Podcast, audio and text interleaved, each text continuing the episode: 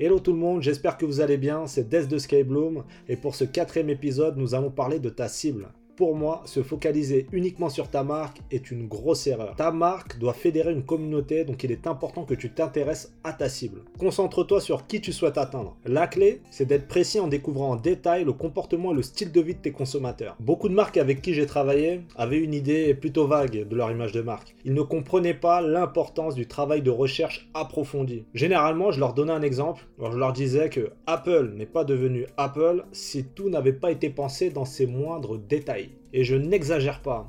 Quand vous décidez de lancer une marque, il faut que vous pensiez à tout, mais vraiment à tous les détails, aussi bien en interne qu'en externe. Je m'explique. Une identité de marque puissante est intégrée par les clients, mais aussi par tes employés. On a l'exemple avec Nike, où vous trouverez des salles de sport dans leurs locaux où leurs employés peuvent s'exercer entre deux réunions. Pareil pour Google, où leurs employés bossent sur des poufs, aux couleurs de la marque. L'image de marque est si puissante que si vous tenez une discussion avec un employé d'Apple, il vous dira qu'il n'y a rien de mieux même si c'est cher. Parce qu'il faut savoir une chose, il n'y a rien de mieux qu'un vendeur conquis par ceux qu'il vend. Un avantage concurrentiel lors de l'élaboration de l'image de marque, peut être de restreindre votre public à un créneau. Cela peut vous aider dans votre message de marque à être clair comme de l'eau de roche. Bis repetita, pose-toi les bonnes questions. As-tu une clientèle actuellement? Si oui, pourquoi tes clients achètent-ils chez toi? Quel client achète le plus? Quel produit ou service est ton best-seller? Comment ton produit ou service s'intègre-t-il dans le style de vie de ton client? Comment et quand ton client utilisera-t-il ton produit ou ton service? Quelles sont les fonctionnalités les plus attrayantes pour ton client Et très important,